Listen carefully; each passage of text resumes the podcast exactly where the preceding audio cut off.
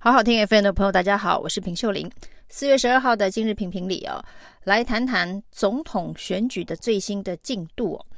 新北市长侯友谊呢，终于在明天星期三要进到国民党的中常会哦。侯友谊跟国民党党中央脱钩的这一个状况呢，已经很长一段时间了。所以之前呢，侯友宜的民调。也跟国民党脱钩，就是侯友宜一枝独秀，那国民党持续在低档。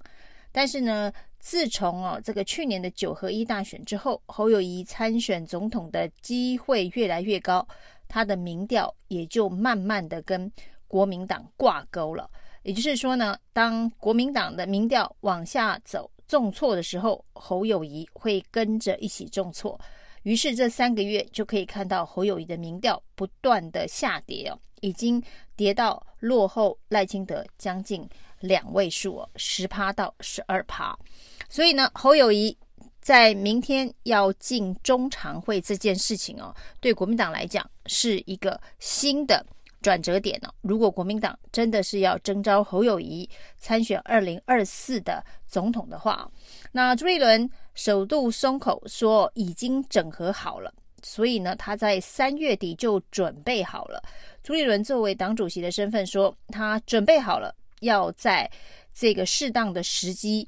征召国民党的总统候选人呢。那以朱立伦现在最新的态度、明确的方向，看起来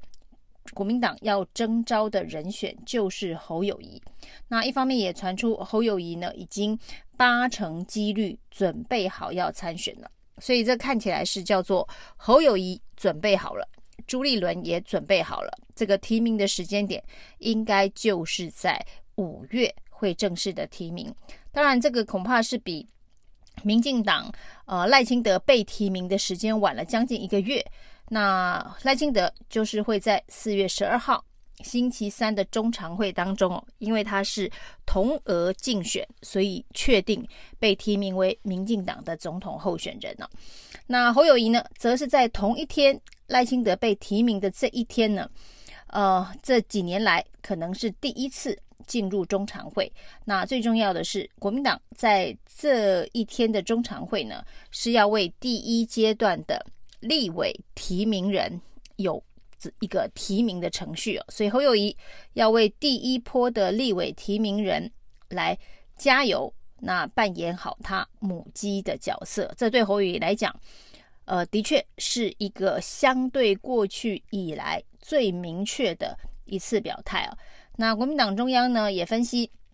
过去朱立伦呢在换柱那次被提名的时间是落在六月。那上一次呢，韩国瑜被提名的时间是落在七月，不管是六月或是七月，显然都太晚，因为民进党已经在四月十二号就提名了赖清德，所以呢，侯友谊比照过去呢，这个国民党在执政时候胜选的总统马英九提名的时间呢，是落在五月，那选五月提名显然是一个相当。呃，合理的时间点啊，那但是呢，在赖清德被提名的这一天，侯友谊最大的动作就是进到中常会，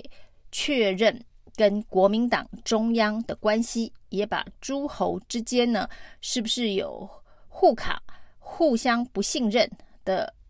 云雾状态啊，做一个适度的解释啊。那侯友谊来了，代表这整个提名。定于一尊的氛围啊，是已经营造出来。所以呢，在前两个礼拜所提到的郭台铭变数，显然朱立伦已经心中做了一个决定哦。那侯友谊来了，会不会让侯友谊的民调能够突破现在的低谷？接下来就是看他会对于呃二零二四的参选做出什么样子比较有利。而且能够说服民众的一个论述哦。那有人这个时间点不断的在讨论呢，就是马英九的访中行程哦。这一趟访中，马英九所营造的光环呢，马英九的光环呢，呃，会不会烧到侯友宜啊？那所谓的烧到侯友宜，就是有人认为这个马英九访中对于两岸论述的定调已经绑住了国民党啊，所以呢，对于侯友宜。的参选之路来说呢，是不利的。那未来的国民党仍然会被贴成一个亲中政党，而亲中政党在台湾的选举市场是没有选票。那但是呢，所谓的亲中市场在台湾的选举没有选票这件事情哦，跟目前全世界在俄乌战争之后呢，这一个战争的氛围，还有台湾人期待能够避战的这样子的一个心态的交互作用之下。呃，会是一个什么样子的一个化学变化？这的确要看侯友谊怎么接马英九的丢过来的这颗球，怎么接招啊？那马英九的光环到底是会烧到侯友谊，还是打亮侯友谊啊？这恐怕也非常值得观察，也是未来选举的胜负的关键呢、那所以呢，侯友谊来了，马英九的光环会如何影响？这件事情是接下来重要的观察角度。那另外一方面呢，呃，来看民进党的变化，从最近的民调当中发现了另外一个非常奇特的现象，就是呢，侯友宜的民调慢慢的跟国民党现在是挂钩在一起，但是赖清德的民调却跟民进党可以说，呃，说民进党其实是讲的是，呃，蔡英文政府，就是现在的执政党的民调基本上是脱钩，因为一开始呢。在蔡英文因为九合一败选之后跌到谷底，赖清德浮出台面之后呢，他的民调不断的往上走，因为呢看起来民进党的这个候选人二零二四已经定于一尊，毋庸置疑。于是呢内部的整合跟团结一度呢让赖清德领先侯友谊的幅度高达两位数，最高的民调做出来还有十二趴，但是呢慢慢的。民进党在这个重新整理战场，包括了执政团队的民调开始慢慢的恢复，那蔡英文的这个支持度、满意度、信任度也都开始往上走的时候，这个时候呢，赖清德却开始往下掉，那大概跌了三到四趴。所以呢，民进党蔡英文执政团队往上走，赖清德却往下走，那这当然也跟这个蔡英文。跟赖清德之间的关系啊，呃，有影响，因为我们看到这一次蔡英文的过境美国访美的这一趟行程哦，当然创造了很高的这一个声量，那也得到了这个国际舆论高度的关注。那甚至民进党支持者当然是以非常正面看待关键历史时刻的角度去呃。探讨蔡英文的外交成就，但是在这一这个外蔡英文的光环之下，没有看到任何赖清德的角色。不管是蔡英文的这个出发回来，甚至在蔡英文回到台湾，中共进行军演的国安应变会议当中，完完全全没有副总统赖清德的角色，这非常非常的不像。是一个蔡英文接班人角色应该扮演的呃部分呢，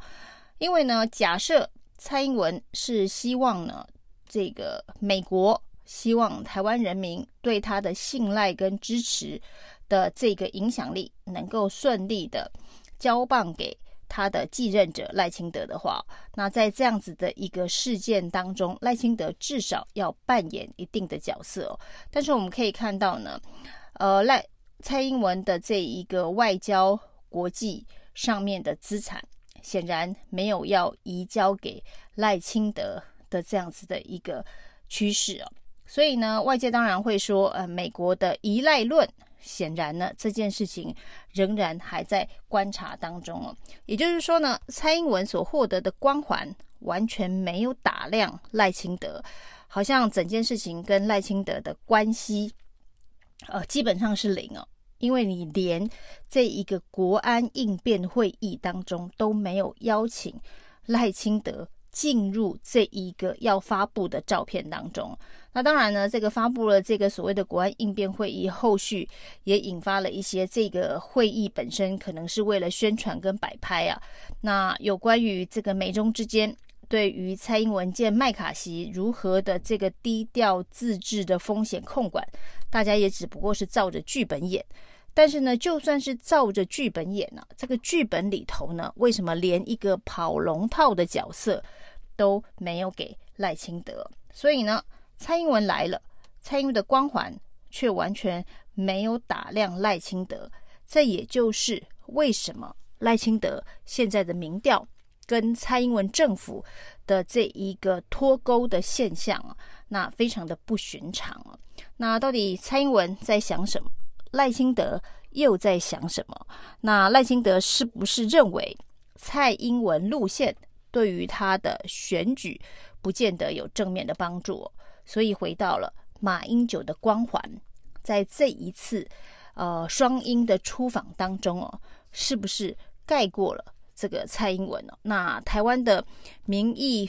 氛围风向正在悄悄的转变哦，而这样子的一个转变的机遇，会不会是国民党的候选人侯友谊很有可能可以掌握翻转台湾在两岸路线以及呢这一个中央政权？轮替的一个机会哦，那特别是在内政的部分呢，持续呃，大家对于这个缺蛋、缺肉、通膨等等的议题，民怨仍然是很深哦。连一向力挺民进党的周玉蔻都说，现在呢是在排队买蛋，怎么比排队买爱马仕名牌包一样哦？没想到周玉蔻抱怨之后哦，我们的农委会主委哦，未来的农业部部长啊，居然说不止今年缺蛋哦，明年还是会缺蛋哦。所以呢，排队买蛋就像排队买爱马仕这件事情哦，周玉蔻明年可能还是得面临这样的困境啊。以上今天的评评理，谢谢收听。